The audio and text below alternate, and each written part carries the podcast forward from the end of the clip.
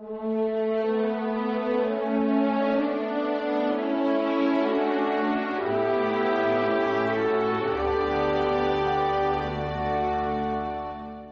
a ti una espada te traspasará el alma.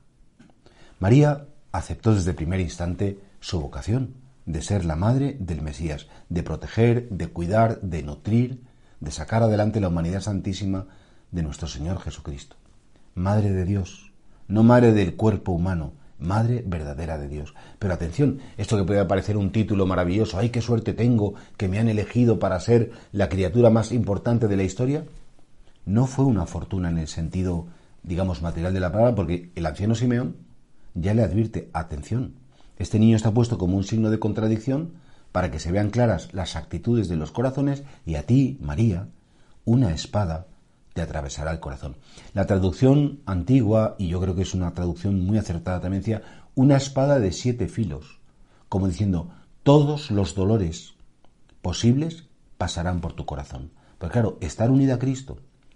Amar a Cristo, ser discípulo de Cristo es asumir que el sufrimiento forma parte de la vida humana, que el sufrimiento y el dolor es la otra cara del amor, y que aquel que está dispuesto a amar tiene que estar dispuesto a sufrir, porque amor sin sufrimiento es un simple estado emocional de película y que realmente sucede muy pocas veces. A lo mejor sí con los bebés, cuando son muy monos, y con las personas cuando están de buenas, pero el amor se demuestra más que con la risa y con el gozo, el amor se demuestra en el momento del dolor. Y por eso, claro, María, al ser la llena de gracia, María, al ser la Madre de Dios, María, al acompañar a su Hijo en el misterio de la redención,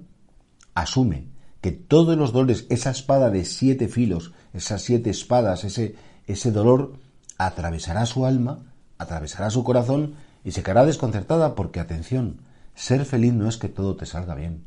Ser feliz no es que nunca sufras. Es más, el precio de la verdadera felicidad muchas veces es el sufrimiento, porque solo después del sufrimiento te das cuenta del valor de las cosas. Solo después del sufrimiento das importancia a lo importante. Y por eso creo que hoy le tenemos que pedir a la Virgen, Madre, porque te pido que me enseñes a amar, te pido que me enseñes a sufrir. Que no quiera que mi vida sea como una especie de película que ha hecho una productora en la que todo tiene que ser maravilloso para disfrutar muchísimo, porque a veces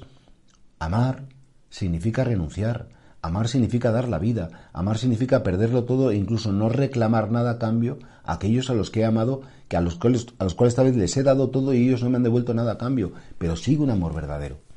Y por eso vamos a pedir hoy a la Virgen, en esta fiesta tan bonita, ¿no? De los dolores de Nuestra Señora, le pedimos, Madre, porque quiero aprender a amar, quiero aprender a sufrir, que cuando aquellos que amo me causen dolor, que no me aparte de ellos, ni que les haga daño, sino todo lo contrario, que asuma que como consecuencia del amor siempre tendrá que llegar el dolor.